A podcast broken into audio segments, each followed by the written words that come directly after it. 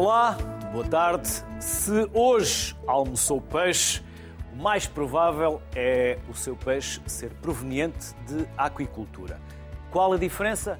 Vai saber nos próximos 60 minutos, se ficar connosco. Para já, posso adiantar que em 2030 Portugal quer produzir 25 mil toneladas de peixe e esta é uma área prioritária da Estratégia Nacional do Mar. Mas vamos saber mais no próximo vídeo. A ficha temática Produção em Aquicultura traduz a evolução da produção nacional de alimentos de origem aquática por espécie e por tipo de regime de produção. A aquicultura está a afirmar-se globalmente como uma importante alternativa às formas tradicionais de abastecimento de pescado devido à sobreexploração dos recursos piscícolas. A produção dela proveniente equivale a cerca de metade de todo o pescado consumido no mundo, razão porque é hoje considerada um setor estratégico. A produção em aquicultura consiste na criação ou cultura de organismos aquáticos, recorrendo a técnicas concebidas para aumentar, para além das capacidades naturais do meio, a sua produção. A sua prática assenta em três regimes de produção o regime extensivo, o regime semi-intensivo e o regime intensivo. O regime de produção extensivo faz uso exclusivo das condições naturais disponíveis. Neste regime, a espécie a cultivar é capturada no meio natural ou tem origem em unidades de reprodução ou pode ainda entrar de forma passiva nos tanques utilizados. Segue-se a fase de engorda com base em alimento existente no meio natural. No regime de produção semi-intensivo, recorre-se à reprodução artificial para a obtenção de ovos e juvenis e durante a fase de engorda efetuam-se amostragens e calibragens frequentes para otimizar o crescimento e aumentar o rendimento recorrendo a suplementos alimentares artificiais. No sistema intensivo, todos os parâmetros de produção se encontram sob observação permanente. Para aumentar o rendimento, recorre-se a calibragens e amostragens sucessivas, controlando-se a reprodução e o crescimento. Neste regime, a espécie é alimentada recorrendo exclusivamente a alimento artificial. Esta ficha temática diz respeito ao território nacional e será atualizada anualmente. O primeiro painel de convidados de hoje já está connosco. Elizabeth Matos, coordenadora do Colab B2E, Laboratório Colaborativo para a Bioeconomia Azul, Teresa Batista, professora do Instituto Politécnico de Leiria, e Cristina Ferradeira, diretora de Serviços, Alimentação e Veterinária da região do Algarve. Bem-vindas à Sociedade Civil, obrigado pela simpatia que tiveram em aceitar o nosso convite. Elizabeth, vou começar por si e permita-me esta dúvida, porque estávamos exatamente nesta questão a falar eh, aqui entre nós antes do programa começar. Qual é a designação mais correta? Vamos falar de aquacultura ou aquicultura? As duas ah. são possíveis. Qual é a mais correta, a mais científica?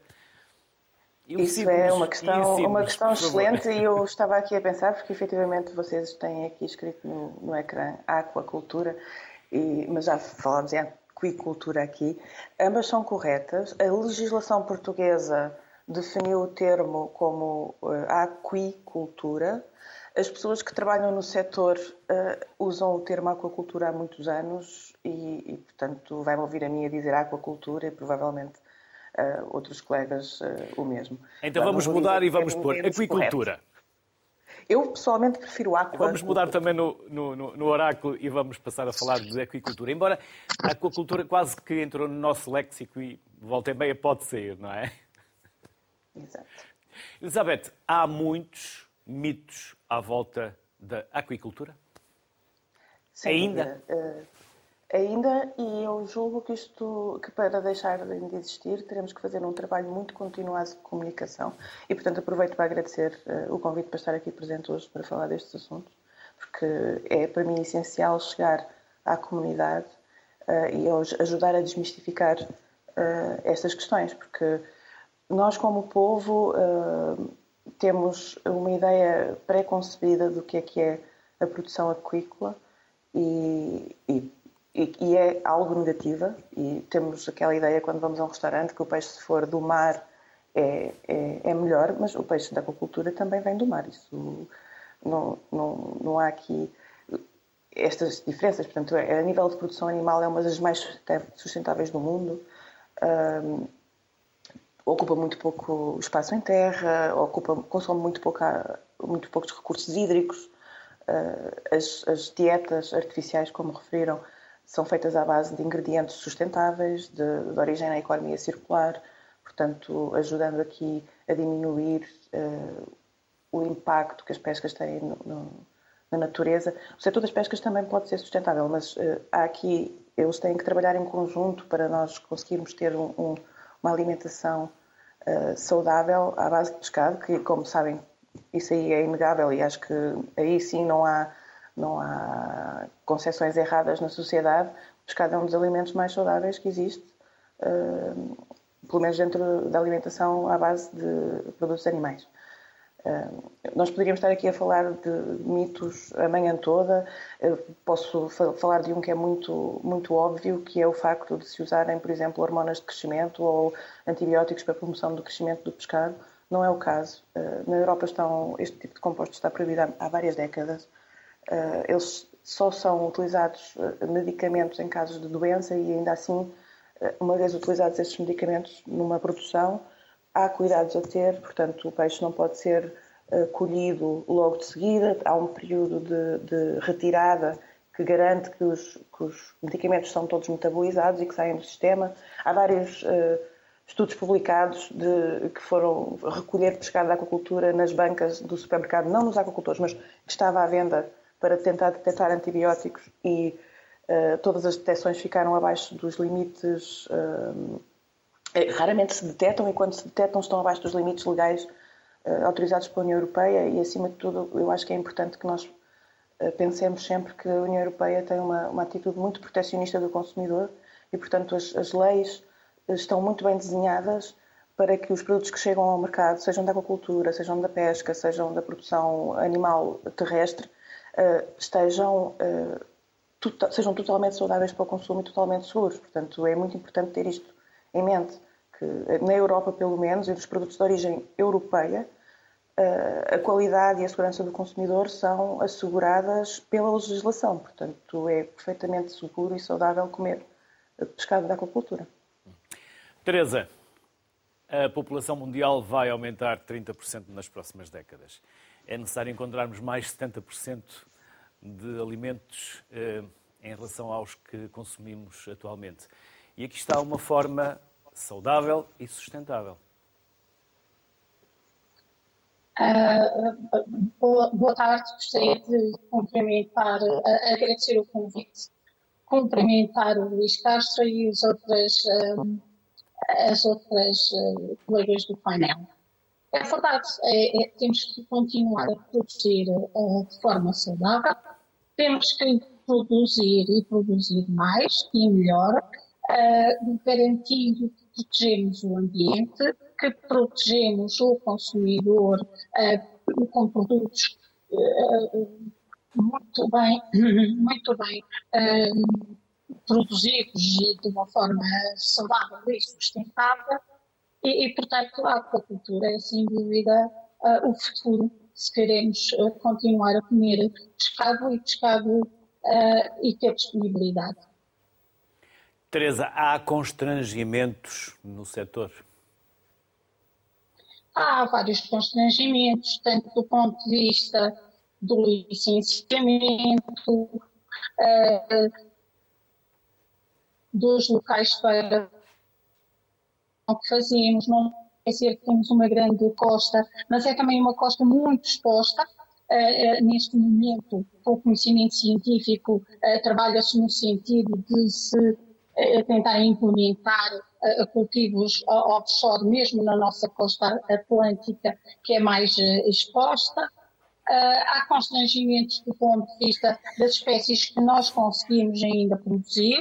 Também se faz muita investigação na pesquisa de novas espécies, no controle de todo o ciclo de vida, para podermos ter desde os reprodutores até todo o ciclo e poder não termos que ir à natureza uh, recolher organismos para potenciais reprodutores e há constrangimentos na produção. Obviamente, sempre que nós aumentamos a produção, corremos riscos. Mas aquilo que também temos estudado muito e temos trabalhado muito é no sentido de encontrarmos um, critérios de bem-estar que nos permitam ter animais um, em cultivo de uma forma sustentável, protegendo-os e, portanto, eliminando os constrangimentos que vêm quando temos uma maior carga animal. Cristina, bem-vinda. Quais são as espécies que mais produzimos em Portugal?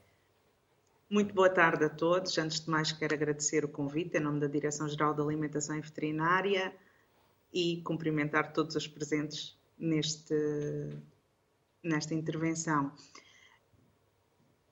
E sim, nós temos estado aqui a falar sempre em aquacultura do ponto de vista geral, mas temos os peixes, que é o que nós normalmente associamos à aquacultura, mas também temos a parte da moloscicultura.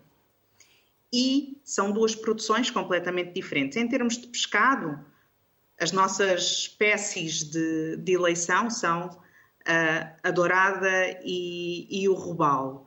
No entanto, temos a ostra, na parte dos bivalves, e temos a nossa ameijoa boa, que já somos quase exclusivos na Europa a produzi-la, e que, e que também representam um, um, grande, vamos lá ver, um grande input, porque nós exportamos, comercializamos muito deste, deste efetivo para outros países uh, comunitários e, e, e também países terceiros.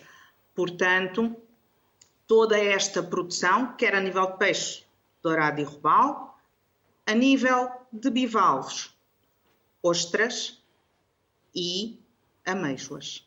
Amêijoa boa. Uhum. Elizabeth, volto a Elizabeth. Elizabeth, há mais mitos eh, que ainda podemos desfazer? Por exemplo, eh, antigamente quase que tinham o mesmo sabor. Eh, muito mudou, mesmo na qualidade e na segurança. Eu acho, na verdade, no que diz respeito ao sabor, eu acho que está na altura do, da, da DECO voltar a repetir um estudo que fez em 2011, em que fez provas cegas com os consumidores em relação, eh, comparando eh, pescado da aquacultura com pescado selvagem, e a, a, conclusão a que chegaram é que o consumidor, efetivamente, na maior parte dos casos, não consegue discernir entre a espécie da aquacultura e a espécie selvagem. Agora, eu não estou agora, a não, não há diferenças, ok? Agora, porque não, mas antes, antes agora, entre espécies quase que não havia, quase que não havia diferença. Eu continuo a achar que não mas há grandes há, é? diferenças a níveis de sabor. O que nós podemos dizer é, o peixe da aquacultura, por norma, tem um pouquinho mais de gordura.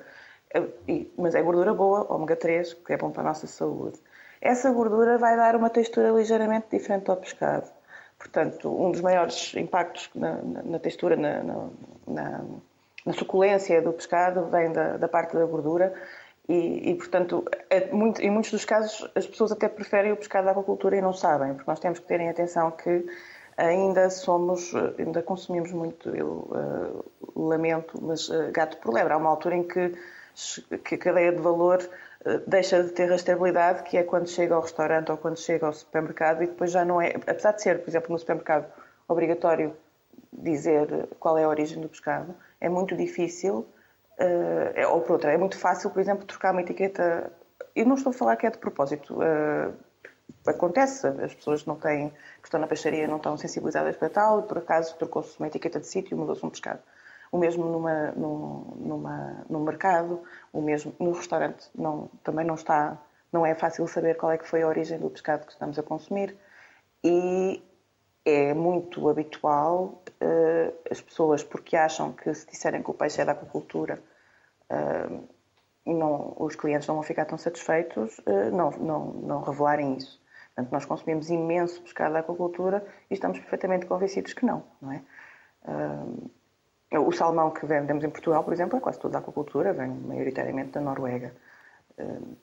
mas há outros casos, não é? A dourada também não é um peixe que se venda muito peixe selvagem na, em banca, é muito mais, muito mais habitual haver peixe de aquacultura à venda. Eh, eu, pessoalmente, acho que a nível de qualidade eles são idênticos e no caso do peixe de aquacultura ele até é mais fresco.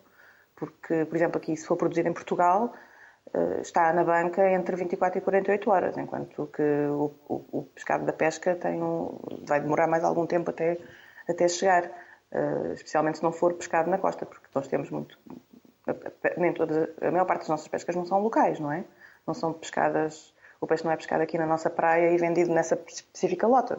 Os, os barcos uh, têm campanhas mais, mais, mais alargadas. Portanto, há isso que terem atenção. Agora, todos os trabalhos que eu tenho visto, antigos e recentes, em que se compara o sabor e a textura do pescado da aquacultura com o pescado selvagem, o pescado da aquacultura aparece como equivalente em painéis de consumidor. Eu não estou a dizer que não há pessoas que consigam discernir, até porque se eu tiver toda a minha vida a comer pescado da aquacultura eh, e de repente comer um pescado selvagem, se calhar vou achar que o peixe é mais seco e que não, não tem o mesmo, o mesmo sabor. Agora, em nível de qualidade nutricional, não há aqui uh, grandes diferenças para além daquela que eu referi, que é a possibilidade, que nem sempre acontece, do peixe ser ligeiramente mais gordo e, portanto, ter um nível de ômega 3 até superior àquele que é selvagem. Mas, como disse, gordura da boa. Elizabeth, e devemos preferir produção local, nacional ou europeia? Já nos disse eu, parte da resposta. Eu mas... prefiro exatamente por essa ordem: local, nacional, europeia por motivos uh, uh, muito lógicos. Uh, a redução da pegada de carbono associada ao transporte do pescado, okay?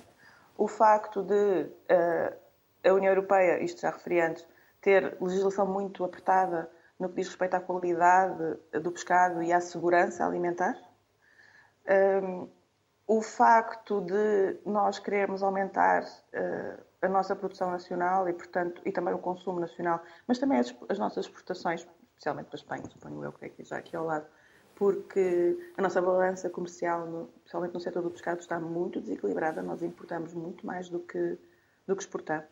de qualquer forma, vou dar já aqui um exemplo. Nós também somos, que, que a colega anteriormente não referiu, nós também somos grandes produtores de pregado e de linguado uh, e é quase exclusivamente para exportação.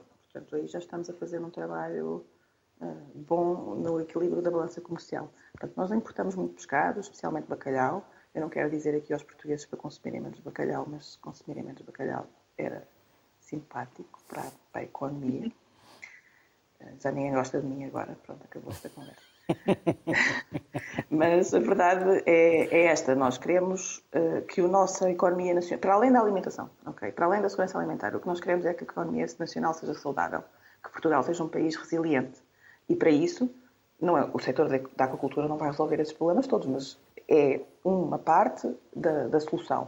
E sendo uma parte da solução, nós queremos produzir mais e queremos exportar. Portanto, primeiro consumir o nosso e produzir o suficiente para que consigamos também dar o nosso país, Portugal, que é o, o nosso Portugal, perdão, o nosso país, que é o melhor do mundo, lá para fora, não é? E europeu, se não podemos consumir local e nacional, porque efetivamente estamos assegurados daquilo que é a qualidade e a segurança alimentar. Cristina, já ouvimos e já lemos também a rodapé 25 mil toneladas a partir de 2030. O que é que é necessário? O que é que está a faltar? Falta empreendedorismo? Há apoios?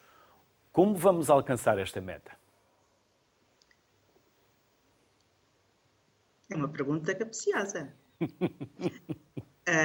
porque, não, eu penso que, que, não vai, que não vai ser tão difícil como parece porque o, o, trabalho de, vamos lá ver, o trabalho de sapa, o trabalho difícil, já, já foi feito ao longo dos anos que passaram, que, que é acima de tudo, a, vamos lá ver, a aprovação das zonas de produção onde podem ser eh, produzidos. Eu agora vou, vou puxar aqui um bocadinho a brasa à minha sardinha, porque eu sou algarvia.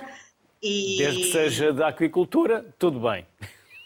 Ainda não há e, sardinha da agricultura, Cristina. Nós, e nós temos duas zonas aprovadas ao longo da nossa costa, de onde, uh, de onde irá sair e, e, onde será produzido um, provavelmente a maioria do pescado da, da aquacultura produzido, consumido a nível nacional pelas grandes superfícies. Portanto, e, e temos uma e tem, nós temos um, uma costa de excelência portanto que, que podemos aumentar as nossas produções, porque ainda está subexplorada as APAs, as zonas de produção aquícolas aprovadas em, em alto mar, porque, uh, pegando um bocadinho naquilo que a, que a colega Elizabeth disse, uh, o nosso peixe realmente tem uma qualidade espetacular. Nós temos uma produção responsável, não temos praticamente regimes intensivos,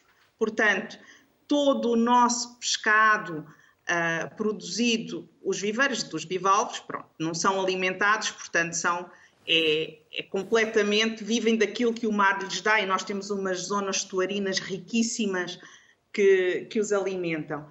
Uh, em termos de, de, pescado de mar, produzido em aquilo que nós chamamos regularmente o offshore, uh, nós temos, temos a, vamos lá ver, temos o privilégio de ter as zonas estuarinas que também permitem que haja uma alimentação para além daquela que nós administramos, há uma alimentação natural que faz com que haja um, um equilíbrio uh, em termos de paladar e de, e de, qualidade do pescado que se calhar não teríamos de, de outra forma. Além de que temos um sistema de controlo, eh, como disse, o processo de licenciamento destas, destas áreas já foi feito. Temos, eu não, eu não, eu não sou capaz de dizer, porque não é muito eu, eu não sou muito boa com números assim, mas temos muitos hectares que estão agora a começar a sua produção em mar aberto e que nos vão fornecer. Temos uma produção, um, os nossos operadores uh, já, não, já não são aqueles operadores que a opinião pública pensava há, se calhar há duas ou três décadas atrás, quando começámos a ouvir falar de, da aquacultura, uh, são, são operadores responsáveis que são controlados desde que colocam o seu produto, os alevins, os peixinhos, uh, nos, nos tanques. Há controles que são feitos regularmente, quer à saúde dos peixes, quer à qualidade do alimento que lhes é administrado, quer, por exemplo, não é da nossa competência, mas também é feita, a qualidade da água, o controle microbiológico, todos, todos esses controlos um, da administração de, de, medicamentos, da pesquisa de resíduos, são controlos que são feitos regularmente e, e sem aviso prévio a estas produções e realmente temos um histórico excelente. Temos, temos uma produção responsável e cada vez, cada vez melhor. Portanto, nós começamos muito devagarinho. A aquacultura aqui em Portugal tem começado devagarinho, talvez também por causa da, da ideia da, da sociedade civil de que é, que é um produto mau, que é um produto plástico, que não é, que não é saudável, que, que está lá está, que está carregado de hormonas, de, de medicamentos e, que, e cuja produção é muito intensiva, muito, uh, muito sem critério, e na prática não é isso que nós temos. Nós temos uma produção que é, que é responsável, que é controlada, temos um produto que beneficia da, da qualidade das nossas águas e, e, inclusive, é da sustentabilidade. Eu posso lhe dar um exemplo muito simples. Nós temos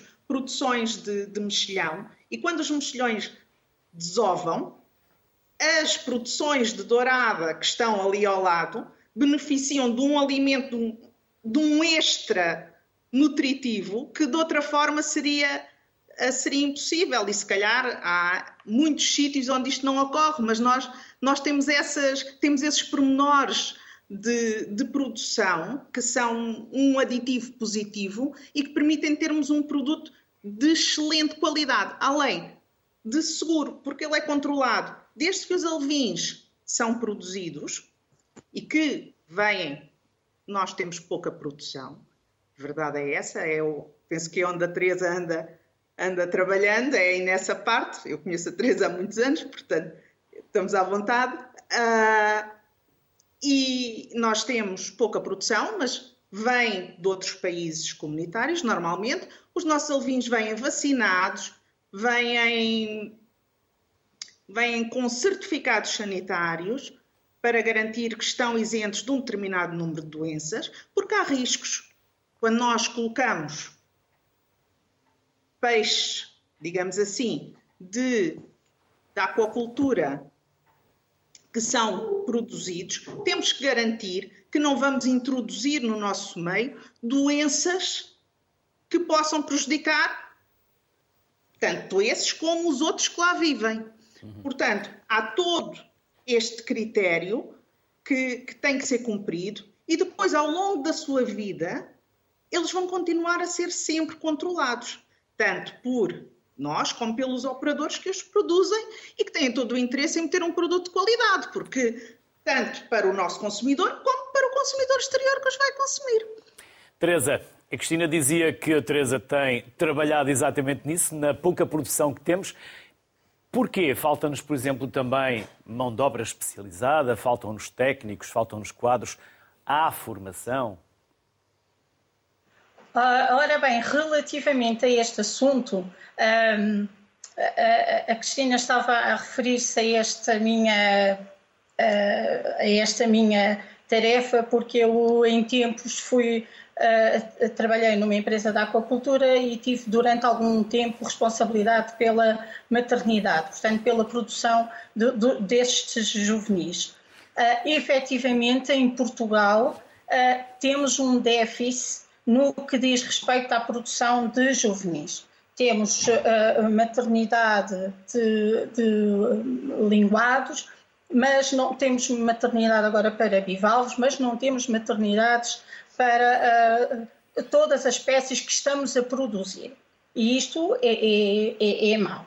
Eu não creio que falte formação. Existem técnicos em Portugal com know-how suficiente para o desenvolvimento das tarefas inerentes à produção de alimento, à produção de, de, de larvas, à produção de juvenis. Penso que neste momento eh, é preciso eh, que haja alguém disposto a investir. O investimento é um investimento ainda com alguma dimensão eh, para desenvolver esta, estas maternidades e avançar com a produção de juvenis, não só para o, o mercado interno, que não, pode não ser muito grande e por isso não ser assim tão apetecível do ponto de vista de investimento, mas para o mercado europeu.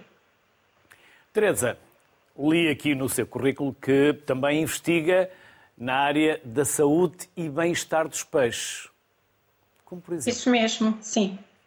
Uh, aquilo que eu tento fazer é procurar uh, to, todos os indicadores de bem-estar animal para que os animais que nós produzimos uh, sejam saudáveis, estejam bem do ponto de vista do bem-estar dos animais que estão a ser produzidos, evitando assim problemas de, de, de doença, de mortalidade, de tratamentos. O que estamos agora a apostar em termos de investigação é, é cá atrás. O que é que eles gostam, o que é que os faz sentir bem, como é que eu posso promover a saúde, o bem-estar, para evitar que estes animais manifestem sinais de desconforto que, em último extremo, vão levar à doença e à morte. Teresa Batista, Cristina Ferradeira, Elizabeth Matos, às três, muito obrigado pelos contributos que nos deixaram, para além da simpatia em estarem connosco. Até uma próxima. Muito Saúde. Obrigado. Obrigada. Flor Bela Soares é investigadora da Estação Piloto de Piscicultura de Olhão, do Instituto Português do Mar e da Atmosfera, e vai falar-nos mais sobre este projeto, até porque vimos as imagens do que vocês fazem. Agora, se não se importa, Elizabeth, explique-nos o que é que fazem. Elizabeth, perdão, Flor Bela. Elizabeth foi a primeira convidada do painel anterior. Uh na verdade, o que é que fazem? Aquilo que nós vimos, agora se nos puder explicar para nós entendermos melhor. Flor Bela. Ora, muito. Quero cumprimentar, em primeiro lugar, uh, cumprimentá-lo. Uh, o que nós fazemos, uh, portanto, sendo eu investigadora no IPMA, neste caso na Estação Piloto de Piscicultura de Olhão, o que fazemos é investigação em aquacultura. das imagens que viram, tiveram a oportunidade de ver alguns dos laboratórios, a estação piloto de piscicultura, portanto, a nossa área exterior, que é uma estação piloto que serve para fazer investigação da produção de peixe em sistema semi-intensivo, ou seja, o sistema que uh, mais se produz uh, em Portugal, uh, onde que mais, mais unidades temos de produção com este tipo de, de sistema, que funciona em tanques de terra batida. Uh, posso explicar um pouco o funcionamento para, para perceberem. Sim, a água entra por, por, para um reservatório, uh, por uma comporta diretamente ligada, neste caso, à, à Ria Formosa, e depois uh, é bombeada para os tanques de produção e depois volta a sair para a Ria Formosa. Portanto, é um sistema de produção aberto. Uh, dentro dos tanques temos cultivos de dourada, robalo, corvina, uh, também temos cultivos integrados. Quando eu digo integrados, significa que temos produções de níveis tróficos diferentes no mesmo tanque, por exemplo, peixes e ostras, uh, que são cultivos que permitem utilizar, portanto, o, o que sai da alimentação dos peixes, dos excrementos dos peixes, para a produção de microalgas ou macroalgas, no caso das microalgas, que servem depois para alimento das ostras. Portanto, fazemos investigação a nível deste tipo de sistemas de produção uh, e a nível dos peixes, da sua produção, uh, estudos relacionados com nutrição, relacionados com bem-estar, uh, relacionados com o ambiente envolvente, caracterização da qualidade da água. Portanto, fazemos uma investigação integrada de uma série de temas. Na parte uh, propriamente dita do edifício, puderam ver vários laboratórios. Temos um laboratório que tem a ver com o controlo sanitário dos organismos, fazemos investigação a nível de patologias, adicionamos a isto a técnicas de biologia molecular mais recentes para detecção mais, uh, mais célere de algum possível agente patogénico e fazemos estudos para melhor prevenir o seu aparecimento.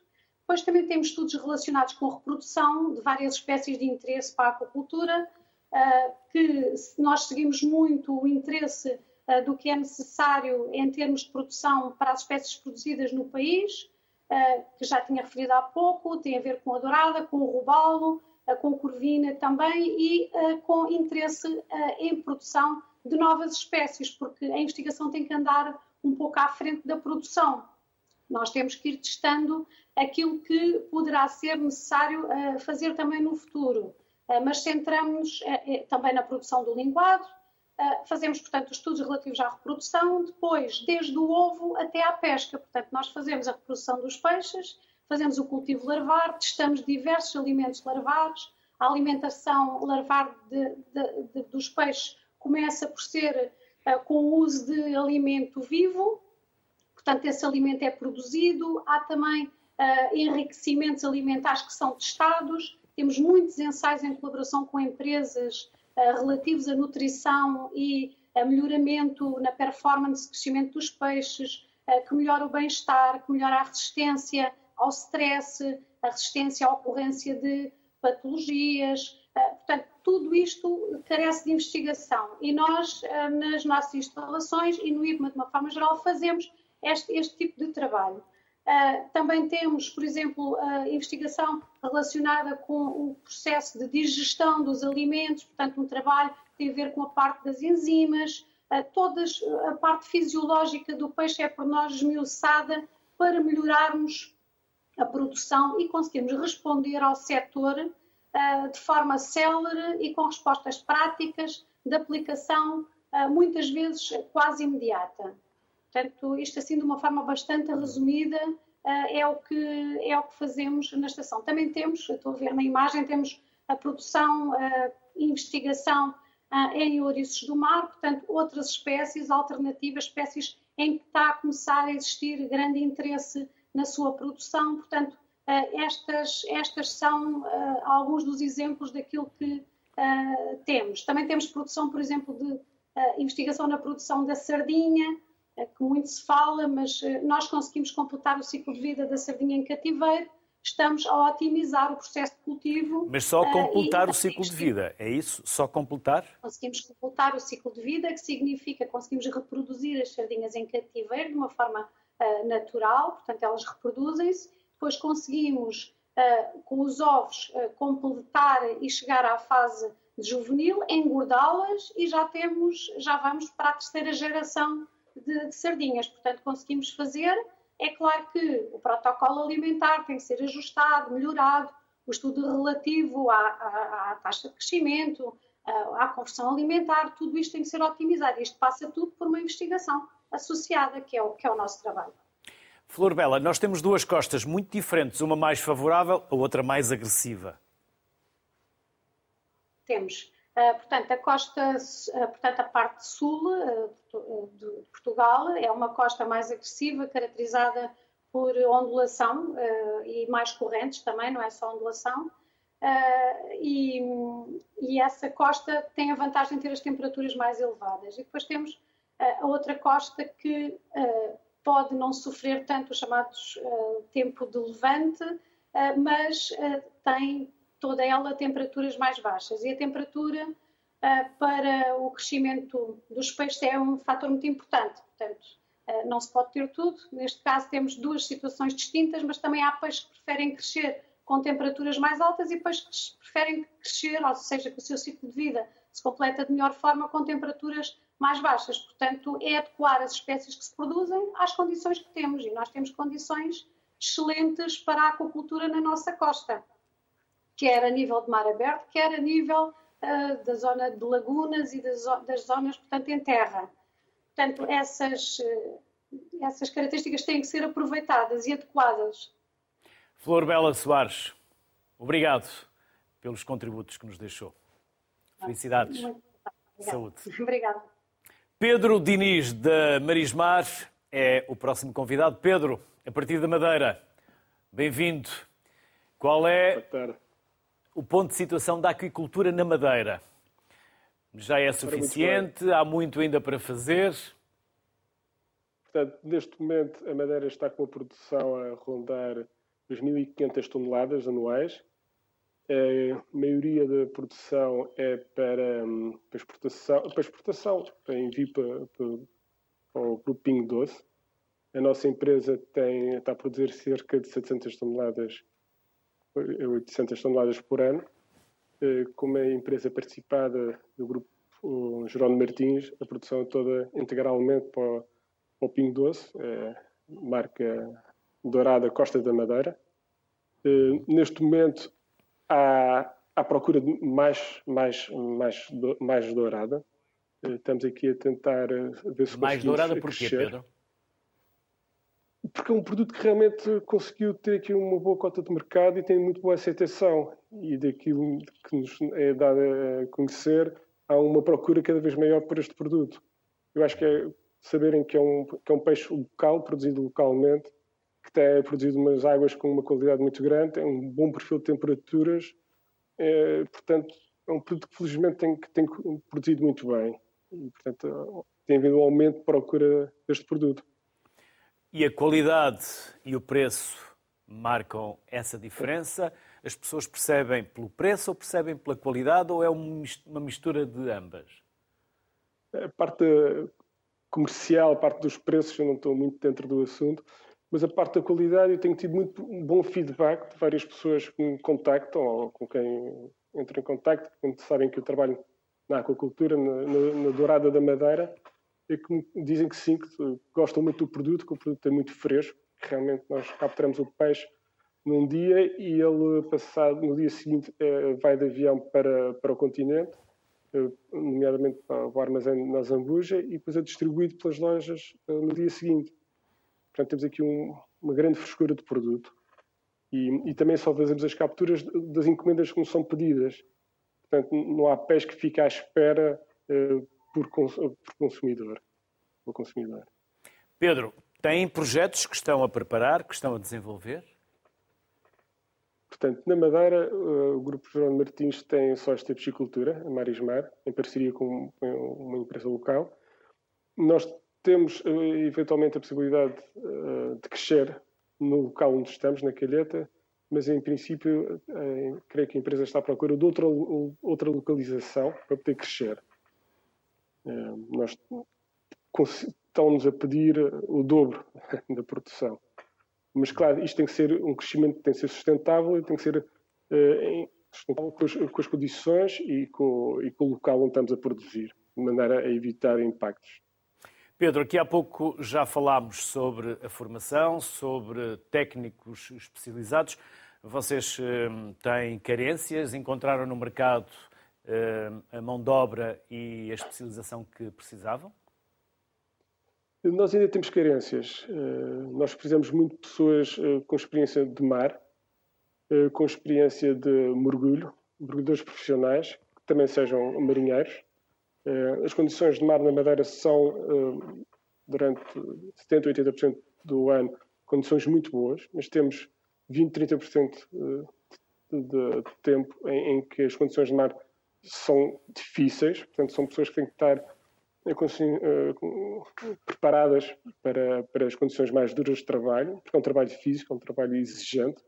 É, é um trabalho principalmente que exige muito rigor e muita atenção naquilo que é feito porque como eu trabalho no mar, se as coisas não são feitas com rigor, com segurança, facilmente podemos ter um acidente ou, ou ter problemas num cabo que rebenta, numa rede que se rasga. Portanto, é preciso ter pessoas muito competentes e que vistam camisola. Pedro Diniz, obrigado. Felicidades. Obrigado. Saúde. Obrigado. E até uma próxima. Obrigado, Pedro. Boa tarde, obrigado. Helena Abreu, da Alga Plus. Olá, Helena. Boa tarde. Olá, bom dia, boa tarde. Bom dia, boa tarde. Estamos a gravar de manhã, mas vamos para a hora à tarde. Mas há outros países, outros países onde a sociedade civil Exatamente. emitir é... também é de manhã, por isso, é bom dia ou boa tarde. E é sempre de dia até, até ser noite, noite, como eu costumo dizer. Também é repetido à noite, é verdade. E por vezes até de madrugada. Helena, está no carro. Obrigado pela Estou simpatia. Uh, pedimos desculpa por este incómodo não, de não faz mal. Uh, interromper nos seus afazeres, mas porquê, Helena, produzir em vez de colher na natureza? É uma boa pergunta. Uh, antes de mais, obrigada pelo convite. Eu costumo dizer, nós costumamos dizer que hoje, nos dias de hoje, ninguém vai procurar os nossos legumes da terra, uh, os nossos legumes da terra para, para em, em, zona, em zona selvagem, na floresta ou na terra. Nós, nós as algas marinhas devem ser eh, produzidas porque é a única forma sustentável. Peço desculpa, estão-me a ouvir? Sim, estamos, estamos, estamos. Estamos, É que eu estou aqui com uma chamada a entrar, isto não Sim, é Sim, nós reparámos, reparámos que entrou aí uma chamada. Sim, mas pode peço continuar. Desculpa. Entretanto, uh, também estamos tentar. a ver imagens. Sim, pode continuar, Helena. Peço, peço desculpa, pronto, aí confundi-me aqui um bocadinho. Sim, nós devemos uh, cultivar, porque no fundo é a única forma sustentável de garantir, eh, de garantir eh, eh, o fornecimento de forma consistente, com qualidade, para, para os clientes, para os nossos consumidores. É a única forma de fazer crescer qualquer setor é, é não depender das comunidades naturais. Até porque as algas marinhas, que é o que nós fazemos, são cruciais para o equilíbrio dos ecossistemas marinhos, costeiros, de maneira que a sua sobreexploração pode ter impactos negativos a, a, a, médio e longo prazo que nenhum de nós quer ver hoje no nosso planeta. As algas não são todas iguais, Helena? Não, não são todas iguais. Nós temos três grandes grupos, as verdes, as vermelhas e as castanhas. Há mais de 10 mil, uh, cerca de 450 autorizadas para consumo na Ásia. Uh, aqui na Europa uh, existem cerca de 30 espécies aprovadas um, e não são todas iguais. Só eu costumo dizer são quase como os legumes, têm cores diferentes, texturas diferentes, uh, aromas, uh, sabores e muito importante também a funcionalidade. Temos algas mais ricas em proteína, outras mais ricas em fibra, outras mais ricas especificamente em ferro, cálcio, potássio ou magnésio. Uh, e costumo dizer que, tal como nós ouvimos desde crianças, devemos tentar combinar as diferentes variedades para obter o, o, melhor, o melhor das algas marinhas na nossa alimentação. Helena, há associativismo nesta área? Sim, a, a Alga Plus é uma empresa produtora de macroalgas, mas temos em Portugal empresas produtoras de microalgas também. e temos associações ainda que fazem a apanha de alga de uma espécie em específico de uma forma sustentável. Uh, foi criada a associação a ProAlga, que é uma associação de produtores de, de, de algas nacional, com o objetivo de poder uh, fazer chegar a uma só voz as nossas sugestões uh, e, e, sugestões de melhoria para que o setor se possa afirmar, Portugal se possa afirmar cada vez mais a nível internacional como o líder que já é hoje neste setor das algas, para alimentação, para cosmética e para rações animais. É isso que eu ia uh, perguntar. Qual é a utilidade? Sim, Exato. sim, mas peço desculpa, pode continuar, não quero interromper. Não, não, não. Uh, a nível da Alga Plus também existe, fazemos parte também, como nós fazemos a produção de peixe e algas em modo de produção biológico, fazemos também desde o início parte da Associação uh, de, de, de, Produtores de Aquacultura, que é mais global, que, que inclui com certeza também os colegas da Marismar, que também serão associados, e no fundo estas duas associações são cruciais para o desenvolvimento do setor a nível nacional. Helena, não atrasamos mais. Obrigado. Não, não há problema. Boa viagem. Foi um prazer e pronto, peço desculpa. Não foi fácil esta ligação, não foi fácil. Não foi fácil. Mas conseguimos. Obrigada. Assim como também não Exatamente. está a ser fácil a da Catarina, mas também vamos conseguir. Helena, felicidades. Obrigada. E obrigado Obrigada. pela simpatia. Obrigada. Adeus, até breve, até breve. Catarina Amorim é professora na Escola Superior de Biotecnologia da Universidade Católica Portuguesa do Porto. Olá, Catarina. Boa tarde. Olá, boa tarde. Boa tarde, finalmente. Finalmente, mas uh, quem é persistente provavelmente alcança. E assim foi. Catarina, alcança. é importante. Falámos aqui muito de vários temas, já abordámos também a investigação. A ciência é fundamental. E vocês, Sim. academia, uh, tudo aquilo que investigam uh, é fundamental depois para o mundo empresarial. Sim, sim, acho que sim. Acho que o contributo da ciência para o mundo empresarial é, é mesmo muito importante, pode ajudar imenso. Uh, e acho que esta ligação entre estes dois mundos uh, também melhora uh, a nossa perspectiva enquanto investigadores e, e ficarmos a saber dos problemas que, que, a parte industrial também tem. Acho que é um desafio, mas acho que é importante abraçarmos esse desafio. Há impacto ambiental, Catarina? E qual? Uh, Quais são os desafios? Nas aquaculturas. ok. Uh, no setor da aquacultura, claro, como, como em, em toda a atividade económica, terá sempre um impacto ambiental. Cabe realmente depois a, a, cada, a cada indústria gerir da melhor forma o seu impacto ambiental. Uh, quando falamos da aquacultura, um, claro que uh, os efluentes que são captados para, para usar, serem usados no crescimento do peixe uh, depois têm de ser descarregados no meio, no meio receptor, no meio hídrico, e é muito importante, é de extrema importância que esses efluentes sejam de alguma forma tratados para minimizar o impacto desses, da descarga desses efluentes nos ecossistemas hídricos. E é habitual que sejam tratados ou por vezes há descargas que têm depois as consequências e o impacto que nós conhecemos de outras áreas uh, da agropecuária, agropecuária, por exemplo?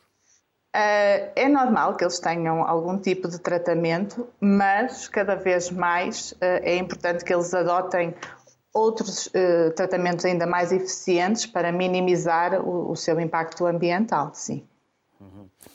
É fundamental o recurso água, do que estamos a falar.